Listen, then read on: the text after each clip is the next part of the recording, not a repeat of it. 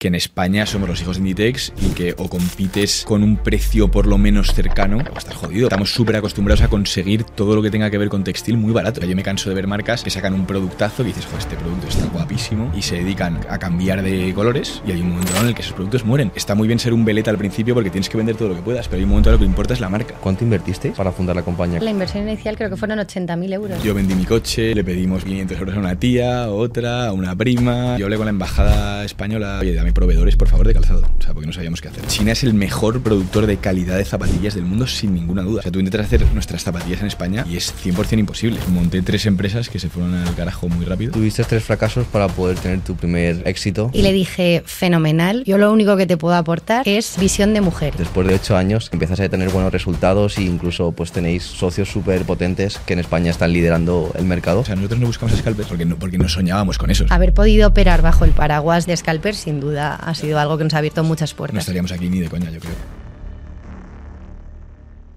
Que en este podcast creo que hemos contado la experiencia real de dos personas totalmente normales que, que tienen mucho por hacer con la empresa que tienen entre manos, pero que podría ser mm, tú mismo sentado aquí. Claves del éxito a nivel mental, de cómo afrontar el riesgo, el miedo, la valentía, que es clave, de verdad, para poder seguir y avanzar y, y tener una, una larga vida.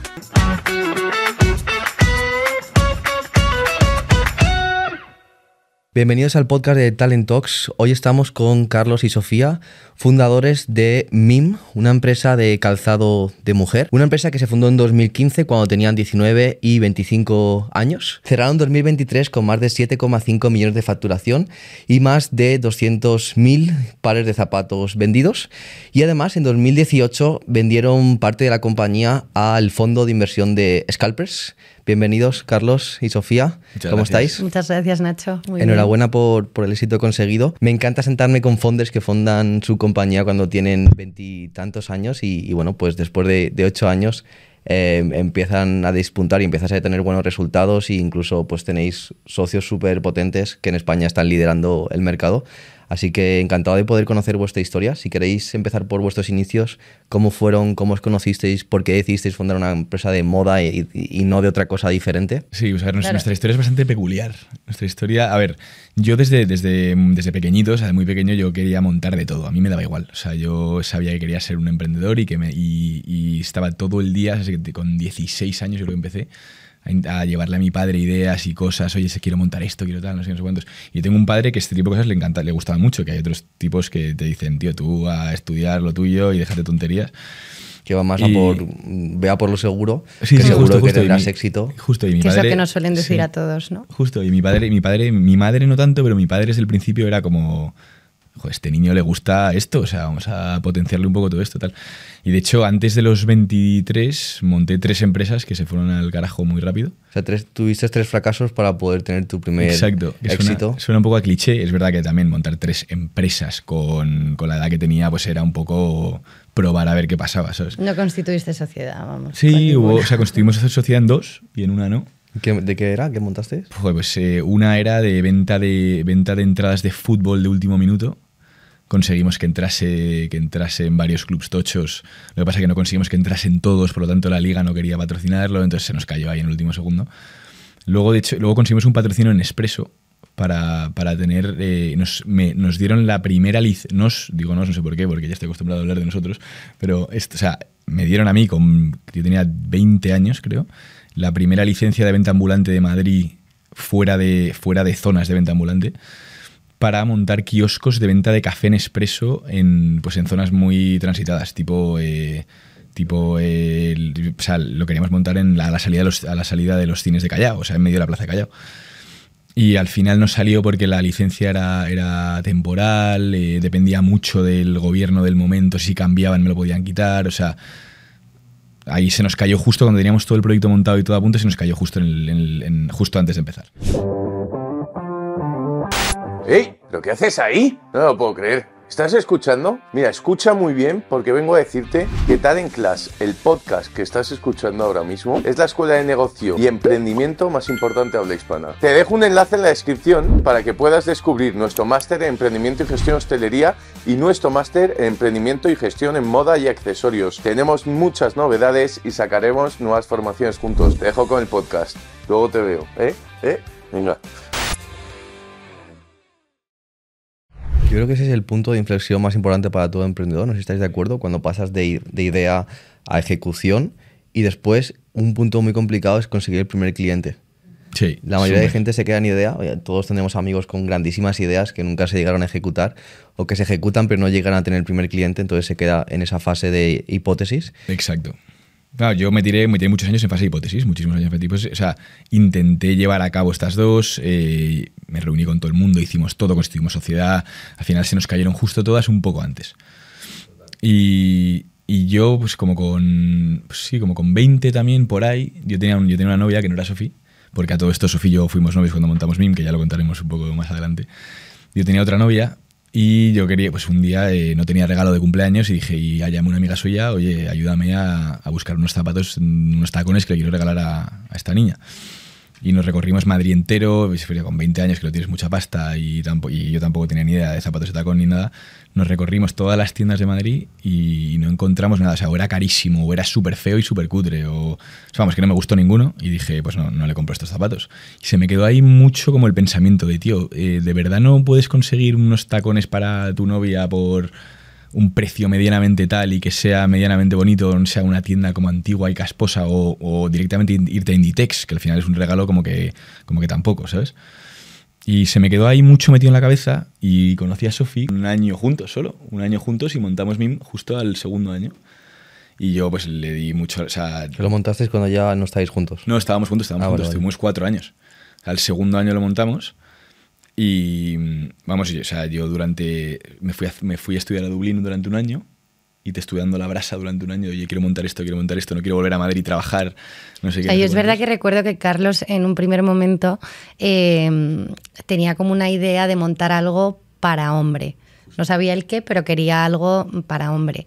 Y se apoyaba en mí, bueno, mi historia, mi background no es tan fascinante como el de Carlos, yo no intenté montar nada. Estaba en la universidad y simplemente pues era mujer. Yo estu- estudié ADE eh, y estaba, yo creo que en segundo año de carrera, cuando acabando primero, cuando lo montamos. Y le dije, fenomenal, pero yo lo único que te puedo aportar es visión de mujer y creo que nosotras compramos muchísimo más que los hombres. Y fue ahí cuando nos decantamos. Y es verdad que había trabajado de, de modelo en desfiles o lo que sea, y es verdad que siempre me acordaba de lo incómodos que eran los tacones, que los zapatos en pasarela eran dificilísimos de llevar, que generalmente había como tres marcas básicas que llevabas, que eran los Manolo Blahnik, los mm, Dior, lo que sea, y zapatos carísimos, que decías, joder, ¿cómo no hay algo de referencia o una marca que te llegue, que te venga a la mente de tacones o de zapato, de calzado femenino en general, que, que- que no hayamos descubierto todavía. Y yo creo que una mezcla entre su experiencia de compra y, y mi experiencia ahí fue lo que nos hizo... o sea, justo en el momento en el que tú me dijiste, oye, yo te puedo aportar mucho más en mujer, dije, coño, si es que yo me tenía en la cabeza toda la parte de tacones por lo de mi, por lo de mi exnovia y tal, y no sé cuántos, y dije, tío, pues sí, claramente sí, lo que tenemos que hacer es esto. O sea, a ti, tus novias están llevado al éxito, tío. Sí, sí, tío, yo estaba ahí. Pues eh, hay un dato que no sé si en ese momento analizaste y es que la mayoría de cuota de mercado de compra en moda viene por el sector mujer, ¿no? Entonces, no sé si eres conscientes en ese momento, pero fue todo un acierto bajo mi punto de A ver, vista. Totalmente sea, lo, lo- conscientes. lo hicimos un poco a lo loco, pero sí, coño, un poco sí que habíamos, o sea, lo habíamos estudiado. O sea, el- cuando nosotros montamos MIM, me acuerdo perfectamente del dato, el mercado de, el mercado de zapato femenino en España era de 3 billion y el de mujer y el de, y el de hombre era de 400 millones. Entonces, ahora, es mucho más grande, ¿eh? o sea, ha crecido mucho. No, Pero- no, éramos súper conscientes, o sea, Sí, obviamente sí. íbamos con poca idea de qué hacer o qué iba a um, conllevar todo lo que era emprender con una marca de calzado de mujer, pero sabíamos que el público, el target y el producto pues podía estar bien encaminado. La No, cuestión de desarrollarlo bien. Claro, desde luego, desde luego había mucha más variedad y mucha más opción de, de crear, ¿sabes? Porque en, en hombres o te metes en zapatillas a competir con Nike y con Adidas para, para que te maten, o te metes en toda la parte de zapato, de, de tacón y demás, que tienes, para mí, o sea, en el momento cuando lo pensamos, un hueco infinitamente mayor. O sea, además era un momento en el que Inditex tenía toda la parte de, de calzado como un, no era su fuerte, ¿sabes? O sea, estaban, tú te ibas a cualquier Zara, cualquier eh, Pull&Bear y tal, y veías ropa de todo tipo, como siempre, pero el zapato en sí lo cogías y, y daba sensación de malo, ¿sabes? Que ahora lo han mejorado un montón y ahora ya tienen un producto, la verdad, que bastante bueno.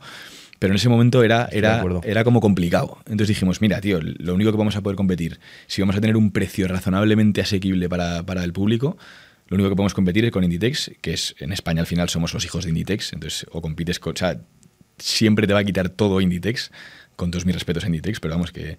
Es el jodido, ¿no? Montar una empresa en la cual, pues una de las- o sea, en un nicho en el cual una de las empresas más grandes del mundo está en España. Está claro. es- O sea, no, al que- final, que- para mí, un poco el, el modus operandi o el, el mindset que hay que tener eh, como marca que somos nosotros es haz, o sea, tú opera y desarrollate como si no existiera Inditex. Porque al final es verdad que, bueno, nosotros aparte de que el rango de precio está bastante más por encima, em, porque obviamente no se puede llegar a los volúmenes que maneja Inditex, muchas veces te vas a intentar comparar con quién es el que mejor lo está haciendo, quién está... Y es que...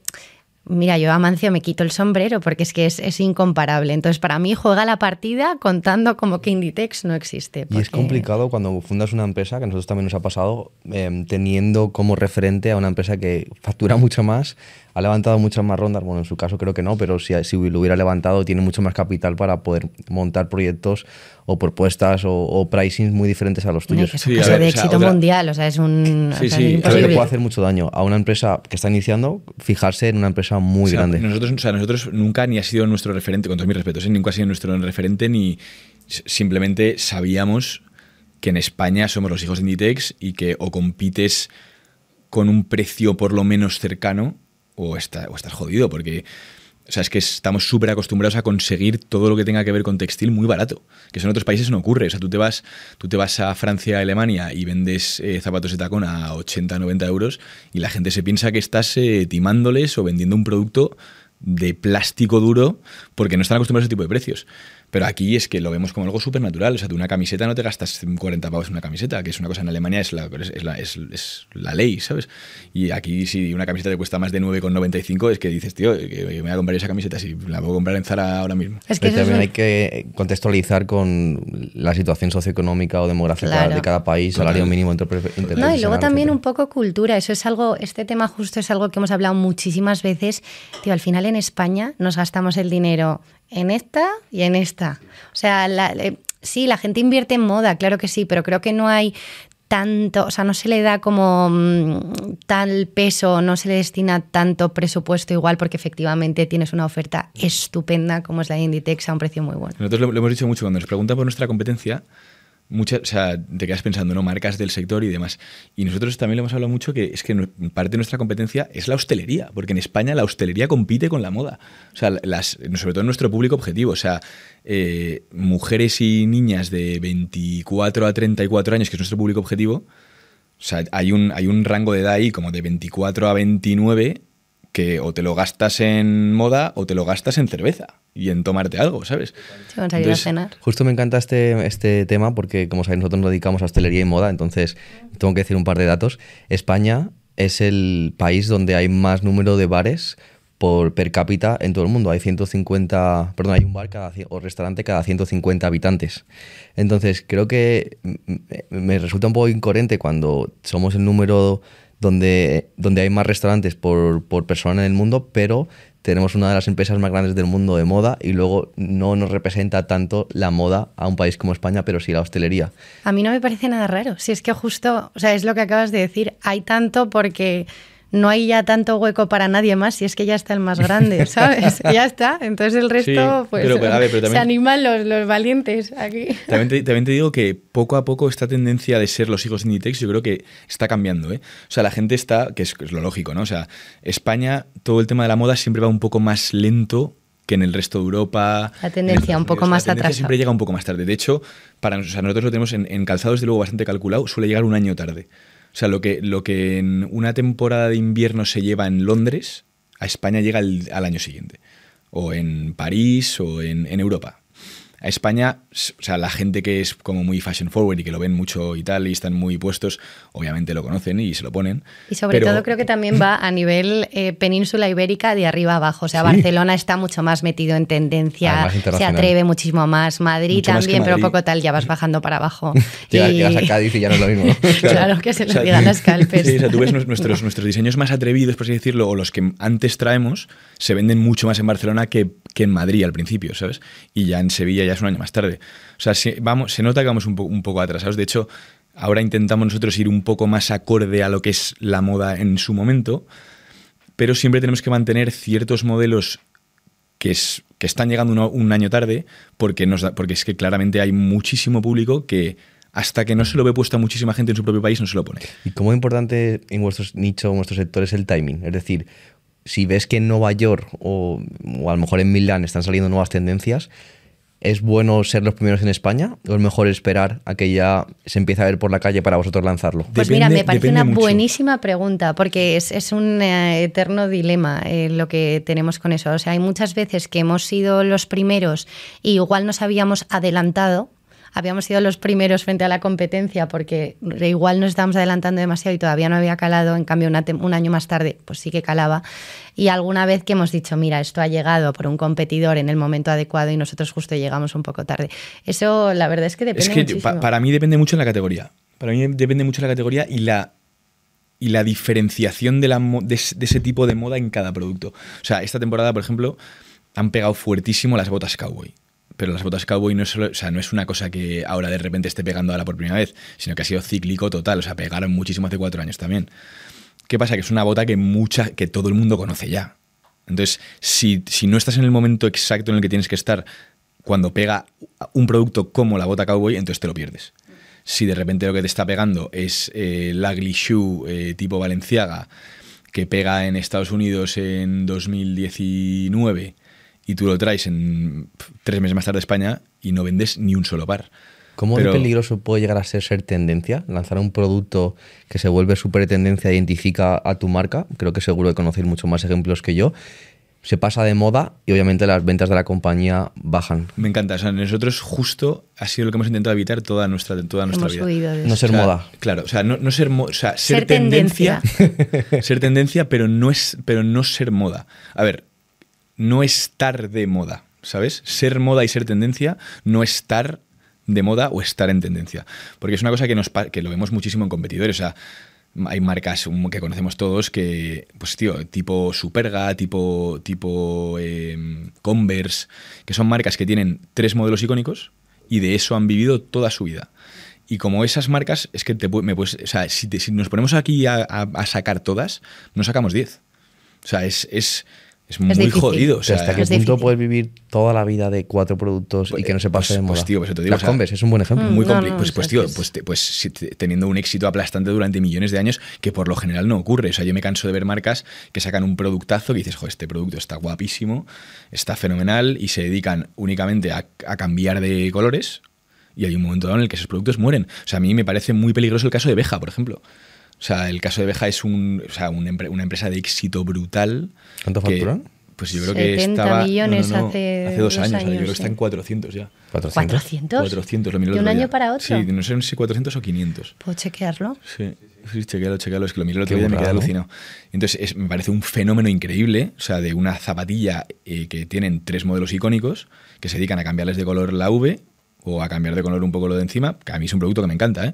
Pero, y ojalá les, ojalá les funcione que te cagas, pero, es un, pero a mí me parece muy peligroso porque habrá un momento en el que la gente se cansará de ese producto, que también que se lo digan a Converse, ¿sabes? Que no se cansa nunca nadie, pero Otro ejemplo que se me ocurre es la mochila, no recuerdo el nombre, pero la mochila finlandesa esta... eh, Hensel, Sí, ¿cómo se llama, no? e- ella. Sí, pues que dices, tío, sí, pues ha creado un modelo icónico de. de La ves y sabes cuál es. Sabes cuál es perfectamente. Pero en nuestro caso, o sea, yo en nuestro caso no, que tampoco queríamos el todo o nada, ¿sabes? O sea, en nuestro caso era, oye, yo de verdad quiero vivir de esto, o sea, esto es mi sueño, yo quiero montar una empresa que dure durante muchísimos años, no me la quiero jugar a tener un modelo o tres modelos icónicos a ver qué pasa, a ver si me paso de moda, porque suele pasar que o ese tipo de empresas tienen un crecimiento exponencial súper tocho al principio, luego se estancan en un momento dado y luego se pegan un tortazo que alucinas. Algunas no, la mayoría sí.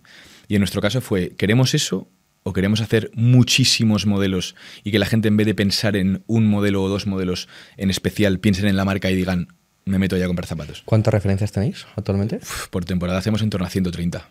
Diferentes, Diferentes. zapatos, bueno, calzado. en Bastantes más, ahora estamos como en 200 por, Sí. por O sea, temporada. es- o sea, yo te digo, mode- o sea, te digo modelos, luego ya modelo color te metes en un millón, en un millón sí, sí. ¿Cómo, fueron, ¿Cómo fue el primer lanzamiento que lanzasteis? ¿Cómo lo validasteis? ¿Y cómo os disteis cuenta de que sí funcionaba o no? Yo te lo digo rápido, no era el producto adecuado.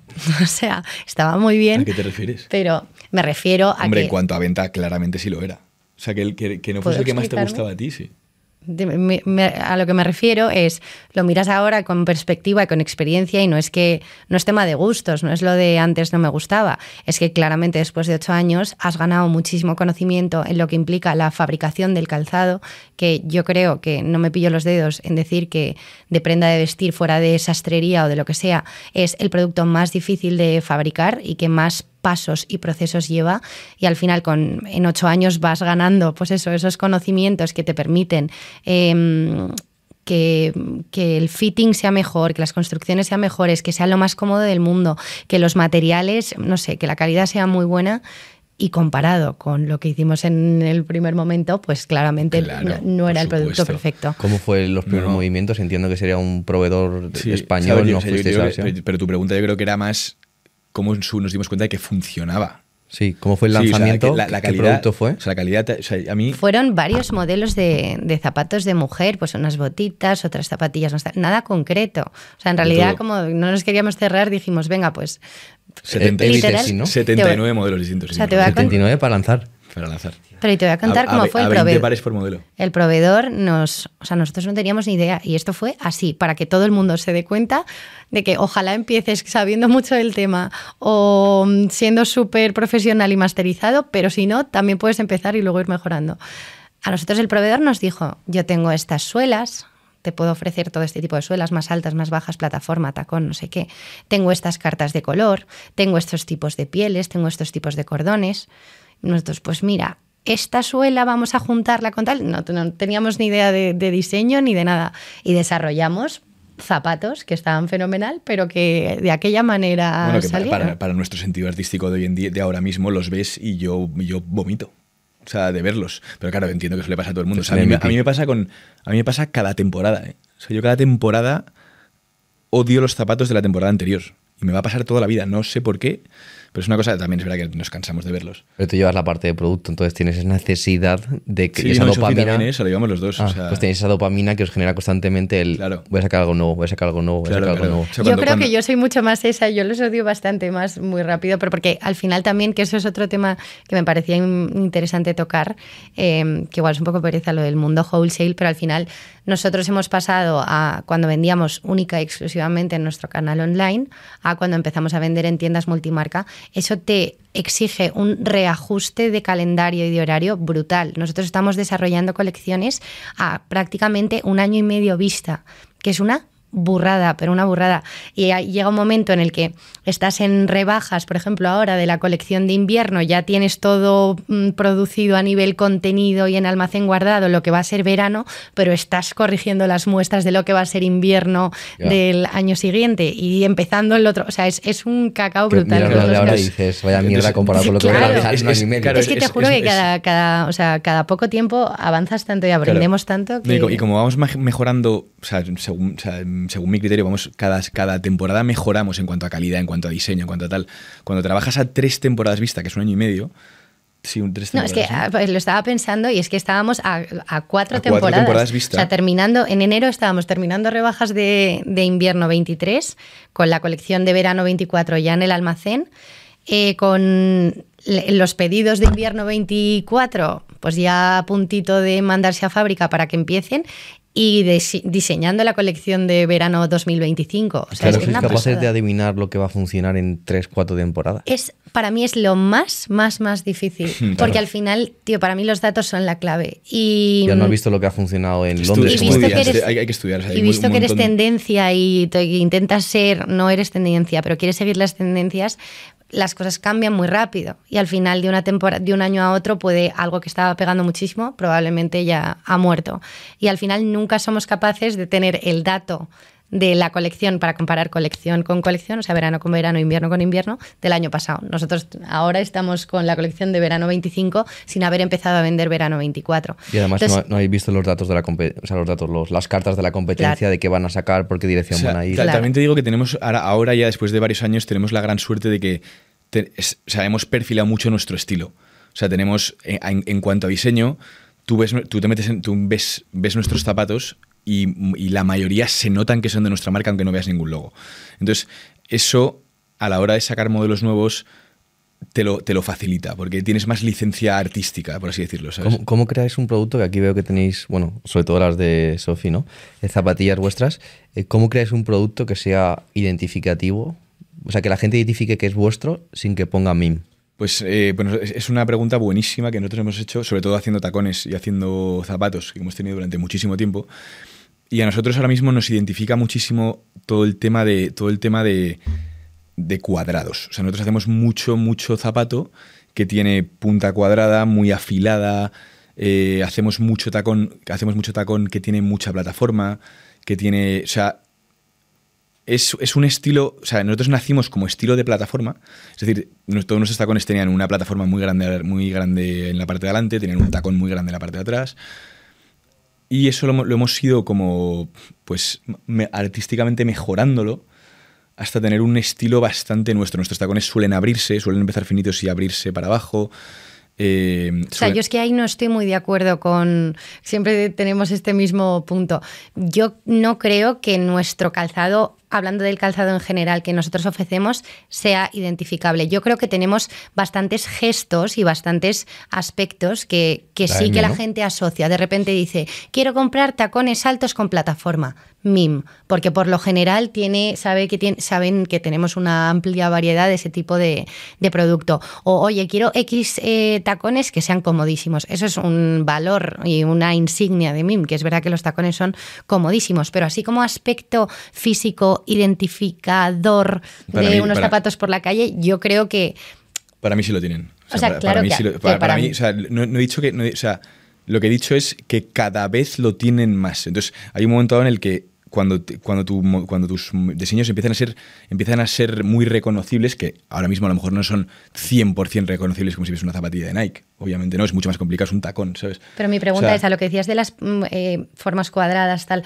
Cuando deje de estar de moda eso, porque es algo que también está últimamente bastante de moda y se apunta totalmente cerrada. No, ¿No, porque- crees que no, porque- tirarás por ahí también? No, tira, o sea, seguiremos. O sea, para mí, que, te- que estamos en el punto de de verdad decidir dónde, dónde está nuestra línea artística y hay un momento en el que tienes que cerrarte a una.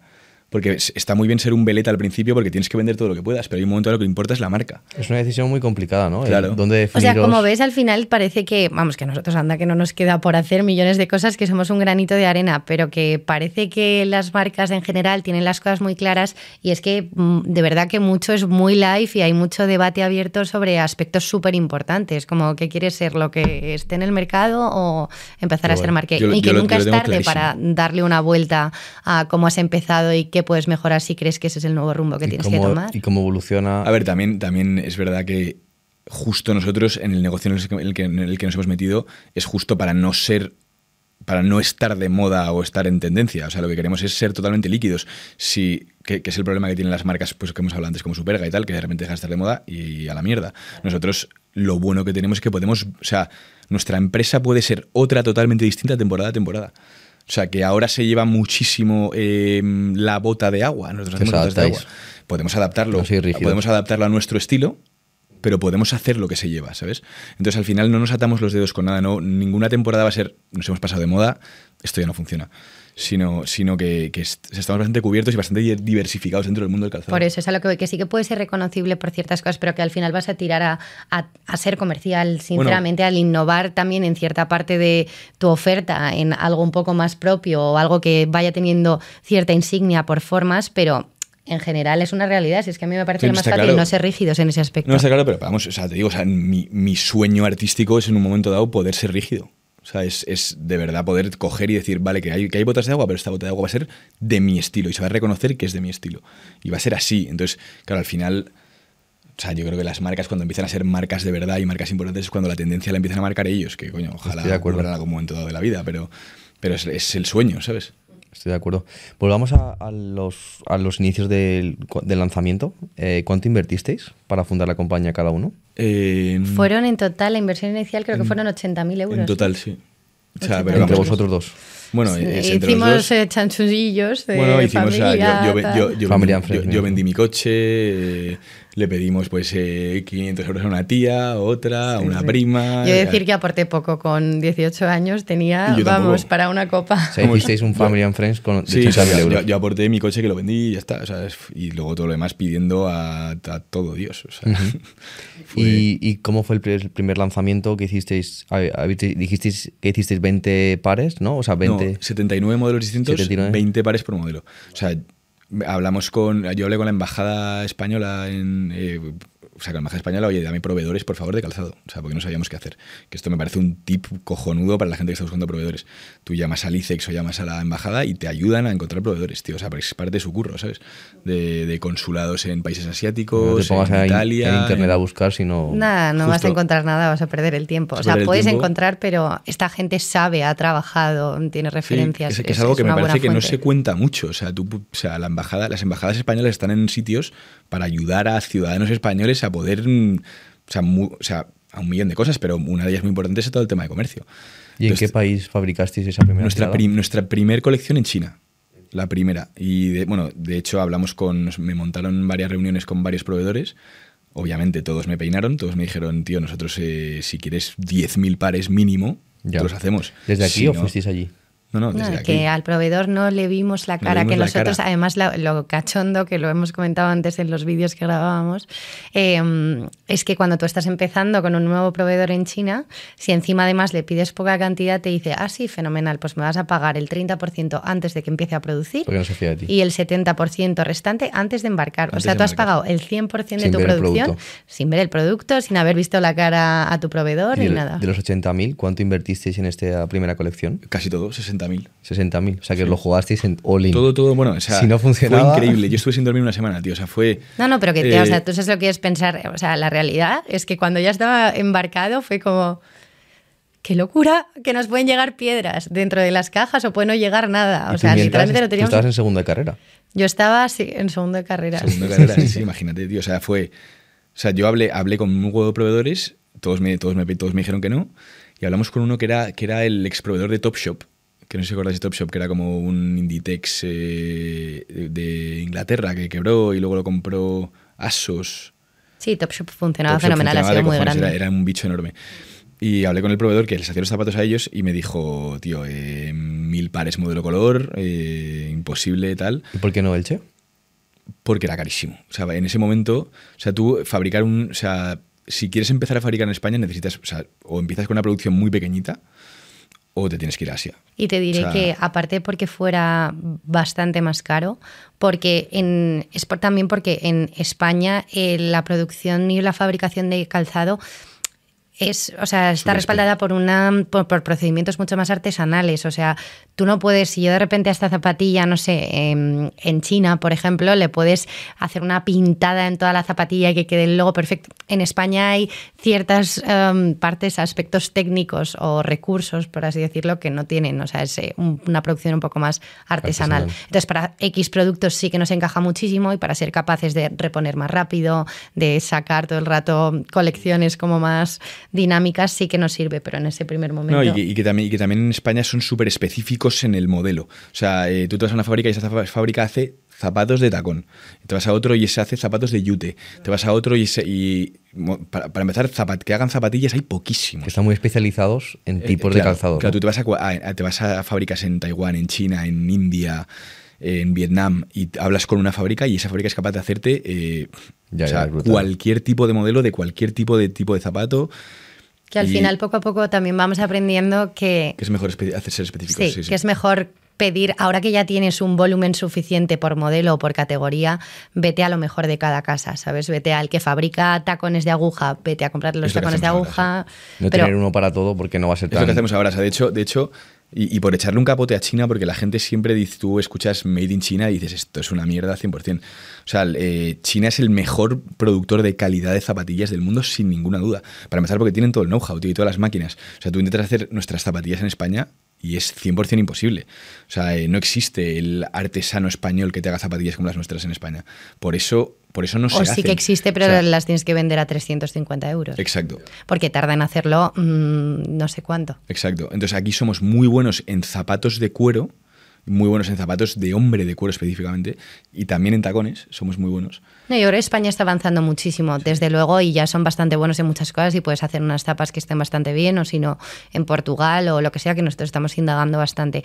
Pero es verdad que en su día era eso, al final necesitábamos un proveedor que nos hiciese todo. Que no, o sea, o sea, Botitas, zapatilla, tal. Sí, no nos eso. podíamos meter en el follón de buscar a siete porque conseguimos uno de milagro. O sea, Es como fue el momento en el cual transferisteis 60.000 euros. Fue primero, primero el 30% les pagamos a, a- Bueno, o sea, primero le mandamos 79 diseños. Mandamos 79 diseños. Imagínate nuestros diseños, como O sea, tenían que ser. o el sea, concepto de Lean Startup os lo pasasteis un poco por... Todo, todo, todo fuera. 79 diseños distintos que habla- con- hablamos con una diseñadora profesional para que nos ayudase, pero luego, o sea, fue una cosa terrible. Y le mandamos 79 como sketches hechos por nosotros, con, macheando las suelas que nos había mandado él, con las partes de arriba que nos había mandado él y tal, y no sé qué. Y nos mandaron varias muestras, como tres veces, corregimos las muestras, que fue nuestro primer, o sea, nuestra primera como toma de contacto con el producto. Y bueno, está todo correcto, está todo correcto. En realidad estaba todo hecho un poco una mierda. O sea, tú ves la colección que teníamos y era terrible. O sea, para lo que es ahora nuestra marca, para mí era terrible. Pero es normal. Pero era funcional, era funcional y, y en- y para el momento Normal. y el precio que tenía, la verdad que era bonito, tío. O hay, sea, hay una gran frase que me encanta de, de Bezos, el fundador de Amazon, que dice que cuando lanzas un producto perfecto, lo has lanzado demasiado tarde. Entonces él es amante de lanzar productos imperfectos que iteren y pivoten muy rápido hasta que con el feedback del cliente creas un producto súper top. Total, o sea, es que luego, yo, que yo, o desde sea, luego. yo leo mucho sobre esto y, y todo el mundo. Y me parece que. Y hablo con mucha gente sobre el tema de emprendimiento y tal. Y la gente, como que siempre te dice. Yo hasta que no esté preparado no quiero hacerlo. O hasta que no tenga suficiente dinero o tal, o hasta que no haya estudiado suficiente para hacerlo. Y tío, eh, pensar en hacer algo no es hacer algo, ¿sabes? O sea, hacer algo es hacer algo. ¿Cuánto daño Entonces- hace el, el perfeccionismo en el, Exacto. en el emprendedor? O sea, nosotros nos lanzamos Mucho sin daño. tener ni puta idea de nada, tío. es que es la mejor forma. y, y nos cuando eres comimos- inconsciente. Claro, entonces nos, nos- A ver, también te digo, hay que hacer un pequeño análisis previo y estudio de mercado un Pero sin poquito. pasarse, porque cuanto más sepas, Pero sin- tu, ni- sí. tu nivel de conocimiento sube, pero también sube tu, Tu nivel nivel, de de, miedo. de De miedo, miedo, y de total. incertidumbre y de inseguridades. Claro. O sea, Entonces, tú- si empiezas a decir, hostia, ¿cómo voy a competir contra Inditex? Mejor no saco una, No, una y- empresa de moda. No, y, y- y una cosa que yo he pensado mucho y que, y que a lo mejor suena hasta raro, yo, a, mí, a mí me dicen que tengo que volver a empezar con el conocimiento que tenía en ese momento y me lo pienso muy mucho, ¿eh? Me lo pienso muy mucho, o sea, que es que nosotros éramos totalmente inconscientes de todos los problemas que vamos a tener, todo lo que te ibas, las tortas que te ibas a pegar. Y O sea, que sacrificar. ahora me dicen, ¿tú volverías ahora mismo atrás y lo volverías a hacer? Coño, pues sí. Pero sabiendo lo que sé, pues a lo mejor no. Y sacrificar de vuestra vida personal Exacto, también. es que es Riesgos. todo el día, es no hay vacaciones, es todo el día currando, da igual que sea sábado o domingo. Y es que aunque no estés currando, tu cabeza está ahí. No, y como lo 100%. tienes todo en el teléfono y Es todo en el bebé. tal, o sea, yo, yo tengo una, una dependencia eh, casi emocional del teléfono. O sea, soy totalmente drogadicto. O sea, yo un sábado miro cuánto estamos vendiendo o modifico campañas eh, andando por la calle porque me estoy agobiando porque en una hora no se ha vendido lo que yo quería que vendiese, ¿sabes? Sí, ahora sois muy felices, pero si quebrara vuestra empresa, asumierais que ha quebrado y que hay que empezar una nueva etapa, ¿seríais felices? Al día Al siguiente día no. siguiente no, Al día siguiente no, pero, pero, a la semana sí. A la semana sí. No hay Sí. que rendirse, tío, en esta vida. O sea, No. la suerte es estar vivo. Te Y lo no, digo. y- Yo y- poco a poco me voy dando cuenta de que también un poco la clave del éxito de todo esto no es estar centrado todo el rato con Borja. Si nos ve, no estará del todo de acuerdo por la parte que le, que le toca. Pero no, es verdad. O sea, al final vender, vender y crecer y crecer, obviamente.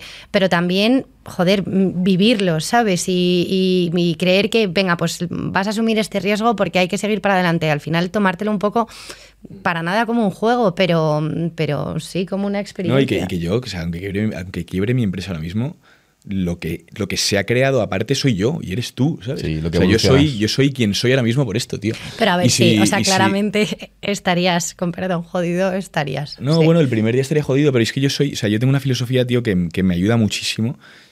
Y si algo, si algo lo puedo arreglar, lo voy a intentar arreglar al, al máximo. Pero si no puedo arreglarlo, tío, lo- cuanto antes se me quite la cabeza, antes se me cure y antes pueda seguir para adelante, tío, es lo que voy a hacer, ¿sabes? No, es que eso es un punto a favor de Carlos. O sea, Carlos te juro que es una persona que no se da por vencido. O sea, yo te juro que creo que Mim puede estar yendo fatal, que eh, Carlos, o sea, es que es imposible. Yo creo que no te vas a dar por Bueno, vencido soy- nunca en tu vida con nada. De positivo tonto. Entonces, No, no, no, no, fue al final, o sea, al revés, es como un- unas ganas de constantemente que sí, que para adelante y que esto va a salir porque lo digo yo. ¿Tiene sentido? No, pero que sí, que va a salir. Es que- al final esa mentalidad es vital. En el equipo de los fundadores tiene que haber un perfil que no se rinda, positivo, y ya luego otro más Sí. numérico, ejecutivo, operacional, pero... Sí, o sea, A mí me, me pasa, o sea, yo soy súper positiva y, y optimista y todo para la vida, pero como él es un poco más el cabeza loca, por así decirlo, y la parte, mm, pues eso, para tal, yo llevo la parte de, uy, no, espera, vamos a ver si tal. Entonces, a veces siento que le corto un poco, pero bueno, luego creo que hacemos No, pues buen bien, equilibrio, bien, es porque buen hay muchas equilibrio. veces que te puedes pegar un buen no, resbalón y muchas está veces- bien Muchas parar. veces no me llegas a pagar y, y quemo el garito, vamos. O sea, Y yo creo que tiene que haber un equilibrio entre el equipo directivo de una compañía con perfiles totalmente opuestos, que eso va a generar muchas discusiones barra disputas que seguro se consiguen transformar en conversaciones constructivas y al final Sí. se toma una decisión muy potente. Sí, o sea, yo, o sea, yo no creo que tenga, tú tengas mucha aversión al riesgo. O sea, yo tengo muy poca aversión al riesgo. Tú tampoco es que tengas mucha aversión al riesgo. No, es verdad, pero en comparación O sea, contigo tengo. Sí, más, o sea, sí. tienes, tienes los pies un poco más en la tierra. A mí se me va un poco más la olla. Pero, pero sí, o sea, al final es que, tío, me, si- si- lo más lógico, si lo piensas así, al final es que no, no vas a estar muy jodido si tu empresa quiebra. O sea, lo más normal en España, desde luego, o sea, en el, en el- en el país en el que vivimos, que quiebre tu empresa es lo normal, tío. O Sí, pero es- ya eso era lo normal hace unos años en nuestro caso. Ahora ya en el momento que estamos, que quiebre, pues sí, bueno, pero, te parece pero- que ya has pasado pero- un pero poco para la, mí, el pero, para, pero para mí, donde estamos ya es un premio. No, no, y total. cada día que pasa es un premio, tío. Y, y si, y si aguantamos cinco años más, para mí será un premio. Si quebramos al sexto, pues, pues es lo que hay, ¿sabes? A- O sea, Ahora estáis en 7,5 millones de facturación. ¿Cuál ha sido el recorrido más complicado de completar? ¿Pasar de 0 a 100.000, de 100.000 a un millón, de un millón a 5, de de 5 a cero a 7? un millón seguro. De 0 a un millón. ¿Por qué? seguro. Porque ahí es cuando todo es todo es una locura, todo es montando una empresa a ver qué está pasando y tal. O sea, o sea, Sí, yo- todo es como más incierto, todo está un poco más en el aire, ¿no? O sea- Ahora tienes cuentas con un equipo mucho más formado, tienes mucho, mm, bastantes más recursos, tienes mucha más experiencia. Entonces, es fácil al final tocar, bueno, fácil. X palancas, que igual con algunas fallarás, pero tocar palancas para seguir creciendo, pues lo que comentábamos, nuevas líneas, nuevos mercados, eh, yo qué sé, nuevas formas de comunicación. Al final Tienes las herramientas para. tienes para más hacerlo. medios, tienes más facilidades. O sea, es que cuando de, de cero a un millón eres diseñador, vendedor, No. mozo de almacén, Sí. eh, Todo, todo. eh, Todo, se- todo. seguridad, eres O sea, todo, todo. tío. O sea, eres Ah, electricista, envío eres obrero. Algún habéis, eh, habéis hecho vosotros seguro de Claro, bueno, yo estuve, yo estuve seis meses siendo dependiente de la tienda de princesa durante, de lunes a domingo, tío. Y yo por las tardes, que la universidad la tenía al lado, y era por las mañanas claro. a clase y por las tardes a ser dependientes y poner zapatos De a las señoras. De lunes o a domingo, ¿eh? O sea que. Esta pregunta se la he hecho a, muchos fondos, no sé, habré entrevistado a más de 100, empresa- de 100 empresarios super top y siempre hago esta pregunta de qué fase te ha costado más, ¿no? De 0 a un millón o de un millón a lo que facturen ahora y siempre todo el mundo nos dice de 0 a un millón. Porque estás encontrando el producto market fit, qué gusta, qué no gusta, qué funciona, qué no funciona, cómo pivotas, cómo encuentras los economics, dónde está el, el- el beneficio realmente en el producto que estás creando o servicio. Claro, claro. Y No, y toco, toco- toco toco madera, ¿eh? pero supongo que si en el futuro todo ha salido de puta madre y todo fenomenal y nos preguntan cuál ha sido más fácil de 10, de 0 a 10 o de 10 a 100, entiendo que diremos siempre que de 10 a 100, de 10, de 0 a 10, no, no, no. ¿sabes? Eh, le pregunto a gente que factura más de mil millones de 0 a un El millón. primero, ¿no? Hacer- te siguen diciendo de 0 a 1, ¿no? Claro, porque aún no sabes lo que haces. No, no. Te diré que O a sea, es nivel todo- emocional eh, me, me cuesta mucho más ahora. O sea, no emocional, a nivel presión, ¿no? responsabilidad, Ah, claro. presión. eh, Porque ahora se espera algo de vosotros y antes no. Claro, ¿no? Y que antes al final empezabas pues como un poco más, pues eso, que ya te has tirado a la piscina, ya te has lanzado y estás obviamente agobiado, pero estás viviendo la experiencia de que acabas de embarcarte en ese, en ese mundo del emprendimiento. Ahora, pues justo ya, ya la gente espera algo de ti, espera que la siguiente temporada sigas estando, no que de repente se metan en, en tu marca y esto no exista. Em, me gustaría saber, con esa primera inversión de 80.000 euros, con el que creaste la primera colección, ¿cuánto facturasteis? Madre. Vendíamos bastante más caro de lo que vendemos ahora. Sí, o sea, fue. Es que, es que tampoco te lo puedo decir con esa inversión en particular, porque lo vendimos súper rápido y automáticamente reinvertimos la pasta para poder comprar más zapatos. De hecho, estuvimos dos meses sin vender nada en la tienda. O sea, lo vendimos tan rápido y teníamos. No teníamos tan poca idea de todo que no, o sea, no teníamos forma de, de pagar. O sea, cuando nos dimos cuenta de que nos estábamos quedando sin stock, todavía no teníamos suficiente dinero para hacer el siguiente Para pedido. reinvertir. Entonces era, vamos a esperar a, a tener dinero para tener el siguiente pedido porque teníamos que pagarlo todo íntegro. ¿Por, por cuánto multiplicasteis? ¿Qué ROAS O sea, tuvisteis? Pues ahí, tenía, ahí multiplicábamos el precio del zapato por muy poco porque lo comprábamos carísimo. no, me refiero a la inversión que hiciste de 60.000. Pues, pues te, te lo digo, o sea, tenía... eh, vendíamos de media en torno a 75 Mira, euros. haría- eh, yo creo que haríamos como por mucho. dos, prácticamente. Sí, como Sí. mucho tendríamos un... 120, como- 150, sí, algo sí. así. Sí. La cosa es que pasa con todo esto, que es muy gracioso. Carlos te dice, sí, sí, tengo el dato. todo". No tenemos el dato porque por aquel entonces, No hace CFO. ocho años, nadie- para empezar no había dinero para el CFO, pero nosotros no contábamos con ningún sistema que registrara, Ya, que ya. no sé qué. Íbamos vendiendo al día a día. Tú que hemos vendido 10 hoy, que mm, ayer vendimos, o sea, en toda la semana 100, la pera. Vamos a tener que hacer más. Yo me acuerdo en la tienda, que era nuestro único canal de venta en ese primer momento ¿Tienda para ese pedido. ¿Online o física? No, Física. física. en la calle Princesa. Nosotros empezamos con una tienda física en la calle Princesa. De Empezaste 70 metros hicimos nosotros la obra. En ese Qué momento guay. estaba como muy de moda que las marcas que salían eh, participasen en pop-ups y nosotros dijimos, no, nosotros queremos dar la imagen de que somos una marca extranjera que venimos aquí con nuestra propia tienda. ¿Por qué Y- extranjera? Bueno, establecida, sé, no, no- es no sé. extra- extranjera. O sea, le dimos Sí, un, pero to- nos le dimos- hacía gracia le dimos un como- toque muy nórdico. como porque ahí, nórdicos, o sea, sí. siendo, siendo pues niños pequeños, sin tener ni puta idea de nada, dijimos, si montamos una tienda que, que parezca así como muy nórdica y tal, no sé qué, y no tenemos página web y estamos ahí en la calle Princesa, parece como que es una marca que ha venido de fuera y se ha plantado aquí de Y repente. funcionó, ¿no? Sí, sí. Sí, o sí. sea, la y no sé decirte exactamente al final cuál fue la facturación exacta, porque o sea, todas esas ventas se apuntaban en un cuadernito Sí, sí. a mano, a Normal. boli. De repente venía una señora que te pedía, oye, ¿no puede ser un poco más barato? Igual le hacías un poco de descuento, ¿sabes? Sí, O bueno, sea, es que hubo un, momento dado que mi madre se pensaba que yo era traficante de drogas o algo. Yo tenía como, yo tenía en un momento dado, yo me acuerdo de tener como 20.000 euros bajo la cama en cash.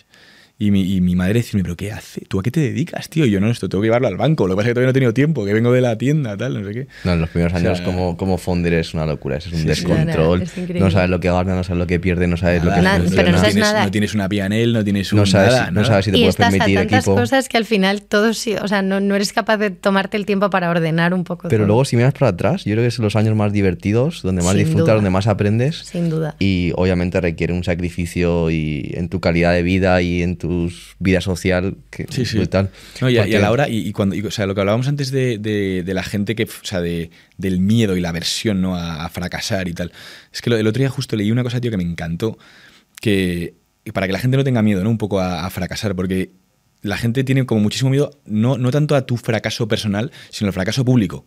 O sea, que la gente diga, porque ya es jodido decidir, oye, voy a montar esto, tal, no sé qué, que se entere todo el mundo y de repente fracasar, porque no fracasas tú solito. O sea, no, has- no sido un proyecto tuyo en tu cuarto que no se lo has contado a nadie y de repente ha fracasado. Pues ahí, mira, he fracasado yo solito, me la he pegado, he aprendido y ya está.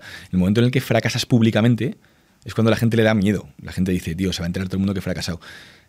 Pero a mí me parece una, una cosa importantísima que le debería pasar a la mayoría de los empresarios o emprendedores que quieren montar algo bien, porque en cuanto tú tienes un fracaso, tu primer fracaso público, le pierdes absolutamente todo el miedo a volver a tenerlo. Total. Entonces empiezas de cero sin ningún tipo de miedo. O sea, es- ya tienes este fracaso público, ahora lo que voy a hacer es intentar demostrarle a todo el mundo que no soy ningún tipo de fracaso.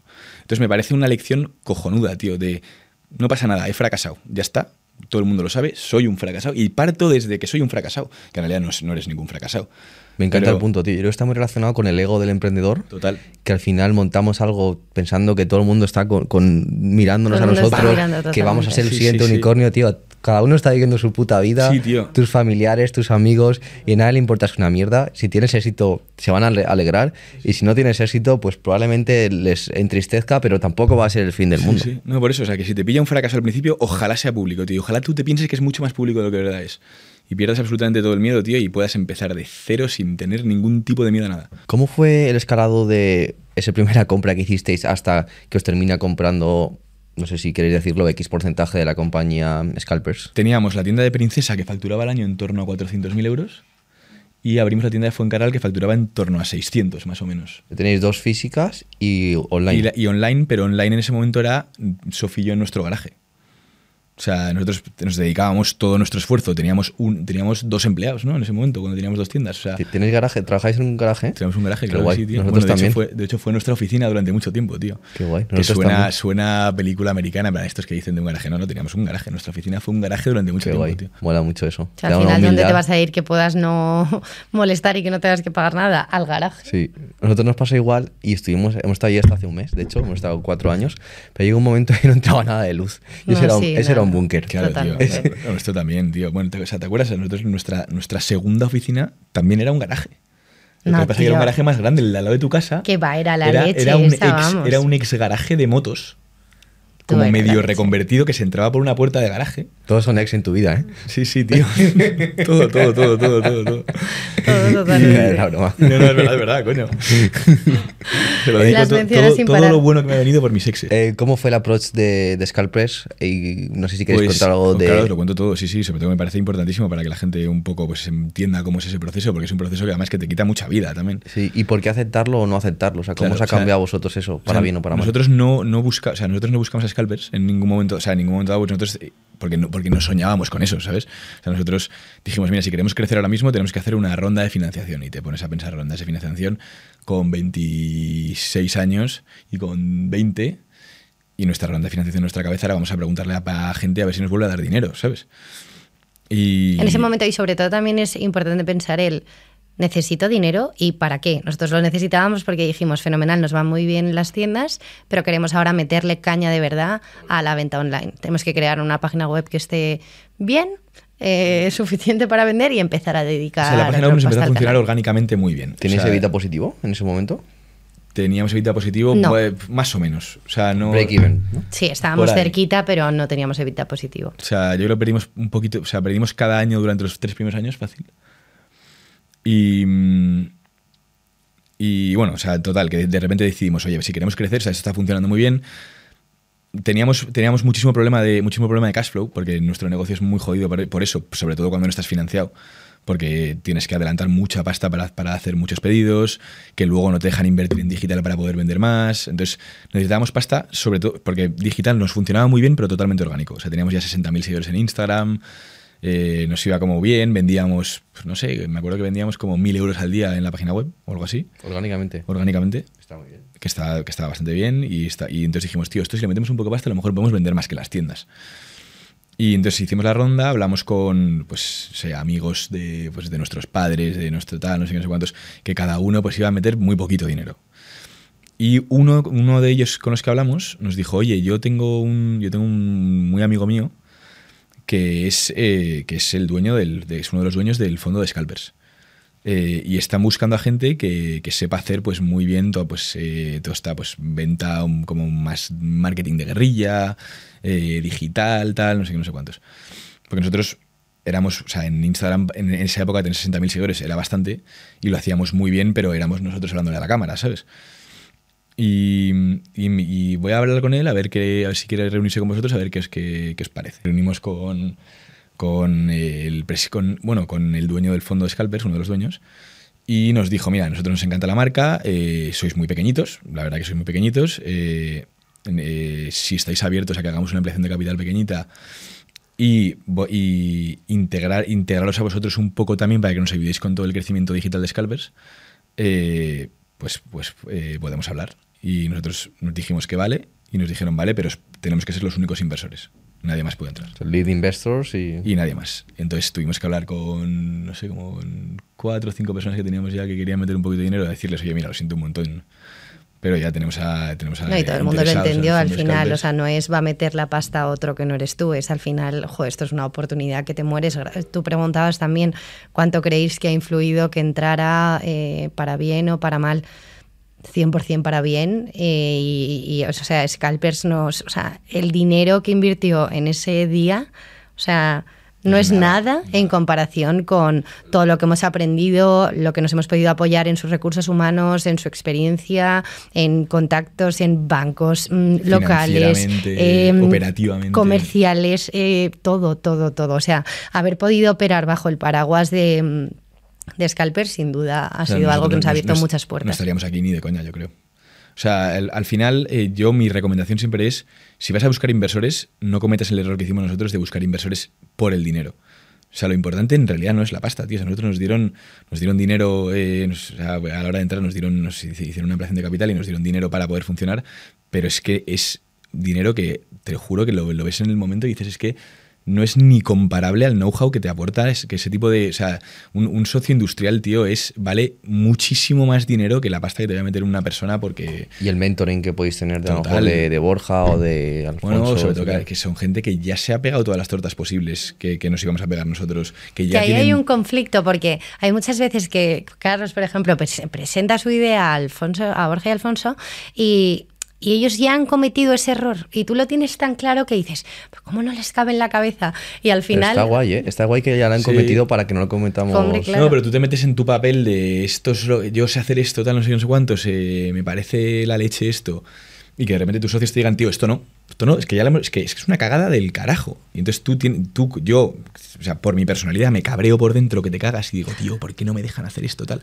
Y luego no me han dejado, no me dejan hacerlo, pasan un par de años y dices, Menos mal. Menos mal. O sea, no, no, pero- pero menos mal. O que sea, a ese 100%. estúpido tío no le dejaron hacer eso que quería hacer, tío, 100%. porque... Comentábamos justo esto antes del podcast, el, el poder de poder asociar un, un veinteañero emprendedor con, con muchas ganas, con mucha ilusión, pero sin experiencia, con un mentor o un experto en, negocios, empresario, em, que, ya tiene, que ya tiene cierto éxito, ¿no? Y, creo que a nosotros también tenemos muchos perfiles así y nos pasa justamente eso. Le contamos algo y nos dice, no, es que eso ya lo probé hace 10 años y os vais a dar una hostia trem- tremenda, ni lo intentéis. O decisiones muchas veces de, nosotros también colideramos como vosotros, somos coceos, muchas veces de que, que- que ya lo han visto. Es que lo han visto en miles de, de founders y son errores muy comunes. O, por ejemplo, ¿dónde expandirte? ¿no? ¿Por qué expandirte? ¿Por qué irte a Estados Unidos, que es lo más atractivo para toda startup, en vez de irte a Italia, que tienen comportamientos muy parecidos a, o Portugal, a España? Eh, entonces son decisiones que al final como seres humanos y como fundadores de España solemos tomar Sí. todos muy parecidas. No, y, y tú como founder, que es una cosa, es un, un sentimiento muy bonito y, y que, y que le animo a todo el mundo que lo tenga, es tú te sientes Cristóbal Colón, tío, tú te sientes que estás descubriendo todo tú solo, ¿sabes? O sea, que esto no lo ha pensado nadie nunca. Y al final es que todo el mundo ha pasado por absolutamente lo mismo que tú, lo que pasa es que tú, lo has- tú lo estás, te está pasando por primera vez. Entonces, ¿Cuál- ¿Cuáles serían los top 5 consejos que os han podido dar estos grandes empresarios, Borja y Alfonso, fu- cofundadores de Scalpers? Bueno, yo voy a decir el primero que, que se reirán. Nosotros nos planteamos montar una fábrica para producir y fabricar nuestros propios zapatos eh, y la queríamos montar en Elche. Y resulta que además Borja conocía a la persona eh, que iba a liderar un poco el proyecto. Y nos recomendó que, uno, no tenía ningún sentido como modelo de negocio, que nuestro modelo y nuestro foco tenía que estar en vender, no en producir, y que no nos asociáramos con X personas que, que igual no, no tenía mucho sentido. Y de verdad que lo teníamos muy interiorizado, habíamos hecho todos esos números, nos parecía todo súper fácil para poder acabar con problemas de timings que teníamos, de retrasos de mercancía, de calidades estupendas controladas por nosotros, lo teníamos súper claro y nos dijeron que no y sin duda fue de, o sea, el, yo, creo que nos, yo, yo doy gracias al cielo, tío. nos me- hubiésemos metido el mayor tortazo de, Yo me de pillé nuestra un vida. cabreo, además, el mayor cabreo que he tenido con ellos nunca, tío. Es un y consejo muy- toda la razón. Muy tío. personal en nuestro, para nuestro caso, pero sin duda ese fue... eh, A ver, o sea, por lo general, historia. por lo general, nunca nos han obligado a hacer nada. O sea, por lo general ellos nos han intentado guiar, ¿sabes? O sea, esto fue, te diré que lo único que nos han dicho, no hagáis eso. Lo único. Pues lo veían O sea, demasiado obvio, ¿no? Para sí, ellos. sí. sí, demasiado obvio. Entonces, por lo general siempre ha sido, ¿qué queréis hacer vosotros? Nosotros queremos hacer esto. Bueno, venga, vamos a probarlo, ¿sabes? O sea, han sido como... O sea, nunca han sido de mano dura, eh, os mandamos a hacer esto ni tal. O sea, nos, nos han tratado de socios, ¿sabes? Bueno, muchas veces me han puesto stoppers a la hora de querer contratar a más gente y me han dicho, aguanta, Sobrevive, creo que sí. realmente no lo necesitas ahora mismo, tú crees que lo necesitas como agua de mayo, pero podéis aguantar un poquito más. Y al final... Es verdad que yo confío muchísimo en el recurso humano, o sea, me parece que un buen equipo es mm, la clave de, una de las claves del éxito, pero es verdad que al final es un coste fijo muy grande que, que refleja muchísimo en tu PNL y que pequeñas diferencias o pequeños ajustes que igual no estás teniendo tan en cuenta, luego, luego se notan. Creo que todos, en cuanto nos empieza a ir un poco bien, tendemos a sobredimensionar. Y a querer más gente, más Claro, gente, y más cuando gente. antes los tornillos los ponías tú en la pared, necesitas una persona solo para poner tornillos, ¿no? Pero yo, te diré que, o sea, pensándolo bien, el, mejor consejo que me han dado nunca y que a mí, desde luego me ha cambiado la vida a la hora de, em- de enfocar mi vida como empresario, o sea, yo siempre he sido, y supongo que es una cosa que nos pasa a todos los emprendedores, y es, estás súper focus en el futuro. O sea, es yo voy a llegar a esto. Yo quiero que este año hacer esto. Quiero el año que viene hacer lo siguiente. Quiero hacer tal. Y, tío, yo en un momento dado ya, cuando me di cuenta que esas. O yo tenía una forma de pensar súper tóxica, sobre todo, y además me afectaba personalmente. O sea, era muy. Era muy. Yo me exijo de una manera que yo no voy a ser capaz de estar bien conmigo hasta que no consiga esto que me estoy proponiendo, ¿no? Y, y en el momento en el que me di cuenta, tío, que tenía que de verdad como disfrutar el proceso, que al final es lo más, es lo más bonito de todo, porque al final yo, me, yo cuando me acuerdo de todos los años pasados digo, tío, lo bonito y, y- y lo bien que me lo pasaba yo haciendo todo lo que hacía sin disfrutarlo del todo, porque estaba pensando en cómo coño iba a estar yo dentro de dos años. Es una dopamina de este objetivo me lleva a este. este Exacto, otro. tío. Y, y, y, tío, y desde entonces, desde, desde que me he mentalizado en, tío, tú ahora mismo estás aquí, querrás estar donde quieras estar. A lo mejor no estás contentísimo donde estás ahora mismo, o cómo estás tú personalmente o profesionalmente. Pero con que tú te aceptes, tío, y estés bien como estás ahora mismo, y sepas que el proceso es lo bonito y que el fin llegará si te centras sobre todo en el proceso, para mí, tío, todo lo demás llega, ¿sabes? Hay una frase que, que me encanta en relación a lo que acabas de decir, que es enamórate del proceso, desapégate del resultado. Y a mí me costó mucho entenderla, porque me pasaba eso, ¿no? O sea, si no, si no facturo un millón, hostia, es que no, no, me, no me valido como empresario, ¿no? Si no consigo este objetivo, y al final te das cuenta que da igual lo que factures, sí. que lo que eh, disfrutas y lo que te hace sentirte bien o mal es lo bien, lo mucho que disfrutas del proceso, de tu día a día, de lo que estás creando, que te sientas realizado, da igual la facturación. Y que no a la facturar siete y medio, de, cuando facturéis 15, no vais a ser más felices que ahora.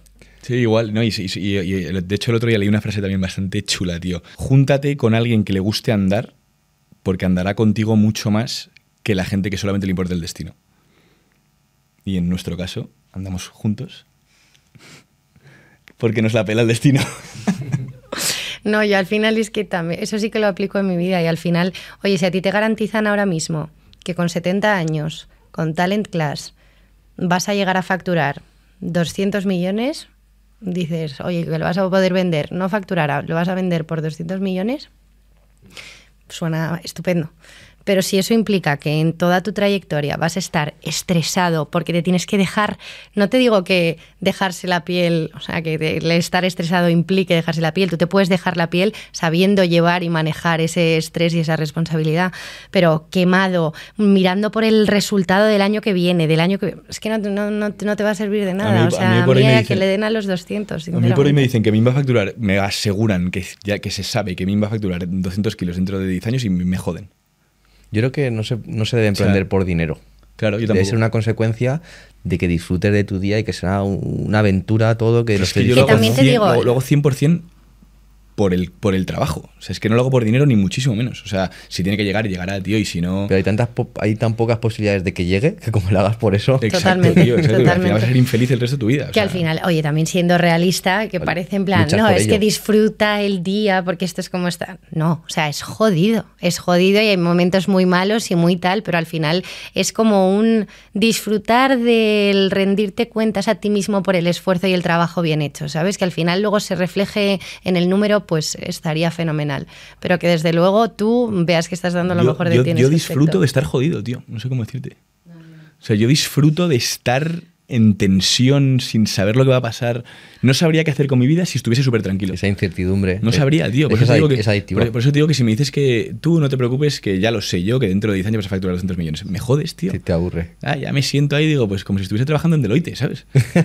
pues voy a, pues tío, o sea, me quitan, me quitan la salsa, tío. ¿Habéis pensado alguna vez en rendiros? ¿Hay algún momento tenso en toda esta aventura de 8 años que habéis dicho, hostia, qué, qué duro ha sido, he estado a puntito, pero... No, yo creo que no. O sea, de rendirte, de decir tiro la toalla, no. Sobre todo porque yo creo que también lo que hablábamos antes, ya está el listón un poco puesto, ya sí que rindes cuentas al resto y una cosa es que fracases y que no te dé miedo hacer ese fracasar delante de todo el mundo, pero tirar la toalla, hombre, no. Rendirse Eso es de débiles y no hemos venido para, Qué para grande, eso. Yo no he estado ni cerca, tío. O sea, no lo he pensado. No, no me pasa por la cabeza. Como me pase por Que la no cabeza. quiere decir que no haya sido una situación cercana que hayamos tenido, ¿eh? porque hemos estado a punto de que nos fuera muy mal No, pero, no, muchas no veces. es lo mismo rendirte que que te rindan, ¿eh?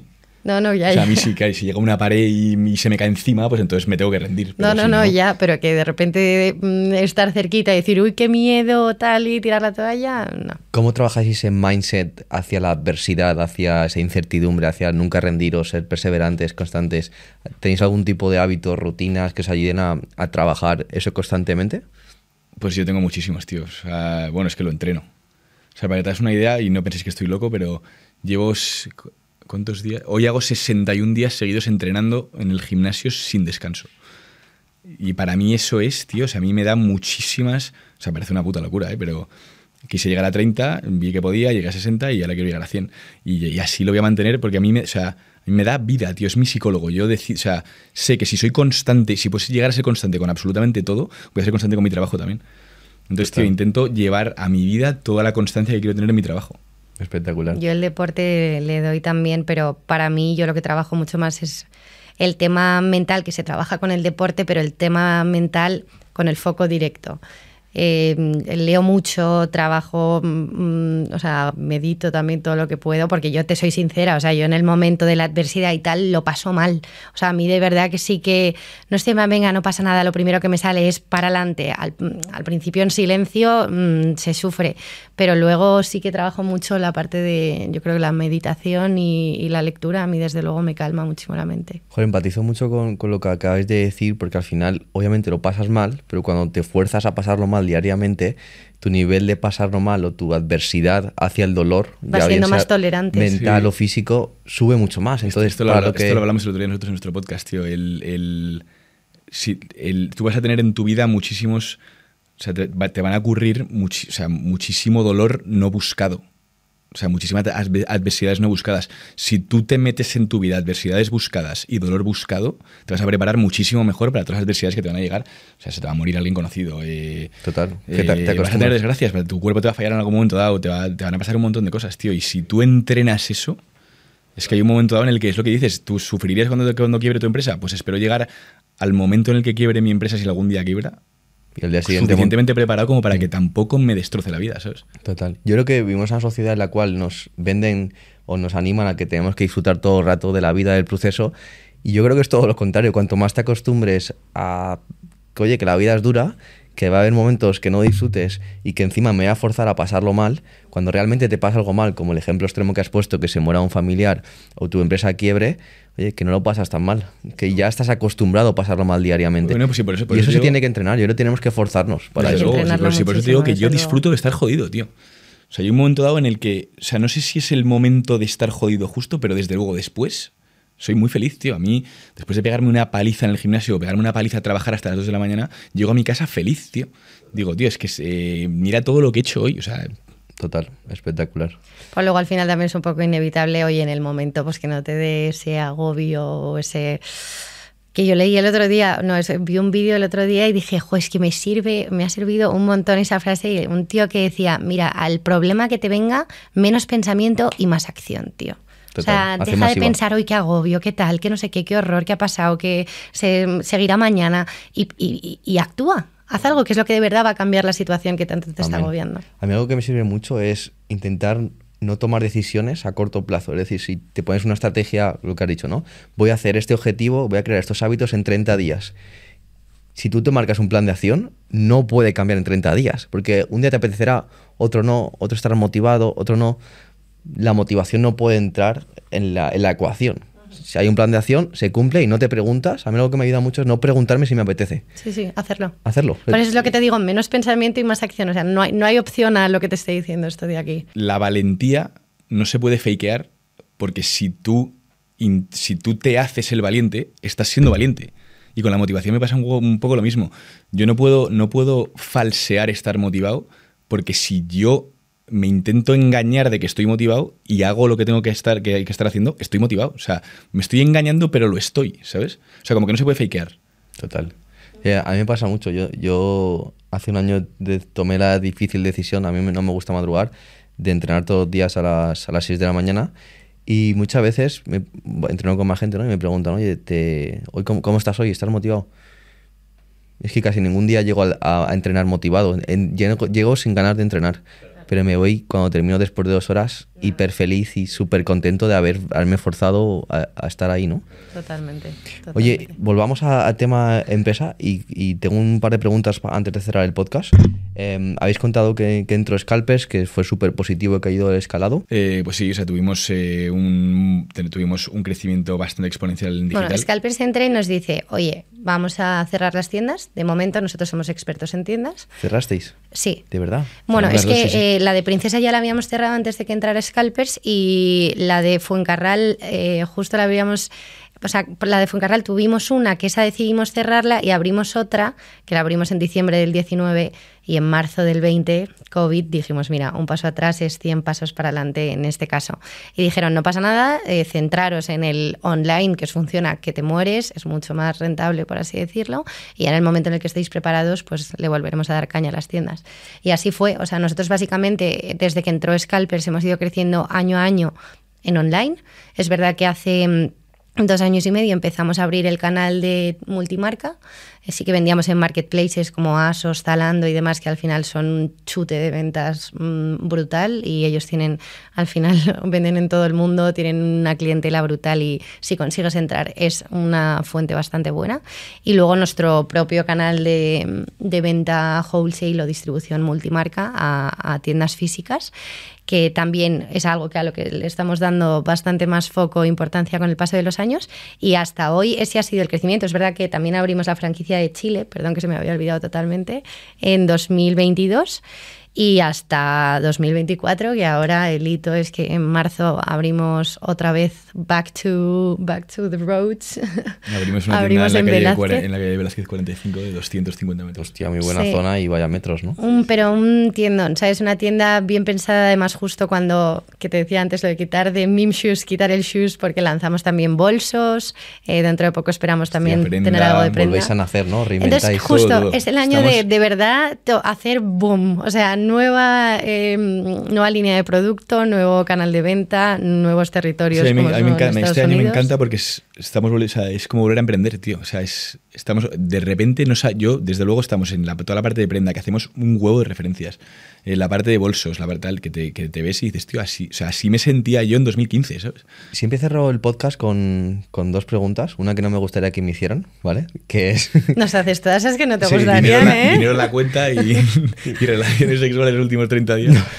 va, es por ahí, pero va negativo y es ¿cuánto dinero habéis tenido en la cuenta en el peor momento de la compañía? ¿Cuánto dinero hemos tenido en la cuenta en el peor momento de la compañía? O sea, en la cuenta del banco, cero.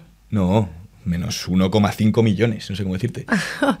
o sea, si te refieres a nivel deuda, yo... Menos, un millón y medio. Seguramente. ¿Durante cuánto tiempo? No, muy poco. O sea, es no, todo, millón todo y medio es, circulante, es, o sea, Ah, vale. pero, claro, pero tú te pones a mirar, te pones a mirar. O sea, Pero final- llegas, sí, llegando como no llegando al millón. Pero es que también en el momento en el que abrimos la franquicia de, de Chile, nosotros pagábamos a los proveedores por su pedido y, el, y los nuestros. Al final nosotros eh, es verdad que compramos gran parte fuera y adelantas gran parte de, de la pasta antes de cobrar un pavo y empezando con wholesale también, con multimarca, que Sí, o sea, compras que- toda la que su- mercancía. que suena fatal, en plan, oye, estoy en. Estoy, eh, tengo una deuda de 1,5 millones, pero es una cosa, es una deuda de circulante que tú vas, que es porque tú fina- nosotros financiamos muchísimo, o sea, muchísimas partes de nuestras compras, sobre todo toda la parte de wholesale, toda la parte de Chile. Entonces al final, sí, o sea, me quería tirar un poco de flores porque estaba guapísima la cifra, pero que, que no sí, es él tan. sigue empeñado con el uno y medio. No, es por- Sí, no- que- no que no, es, no es tan o sea, Momentáneo. no es, no es en plan, oye, tú que tengo es menos este dinero en la cuenta. No, estoy- pero que bueno, que es, que es el ciclo de- del, del negocio. O sea, obviamente, y, y ahí está el riesgo de muchas empresas eh, que nacen como nosotros, que al final el mundo moda eh, y con proveedores o negocias y atas unas buenas condiciones desde el principio, que es muy difícil, o te apalancas una burrada, tío, y tienes que estar preparado. Sí, bueno, habéis elegido el- vuestro sector y es lo que tiene, ¿no? Que, Sí. que hay que comprar. No, Total. y en nuestro sector tienes que, tienes que aprender a convivir con la deuda porque está ahí siempre. O sea, Ya. tienes, durante todo tu año tienes, convives con la deuda.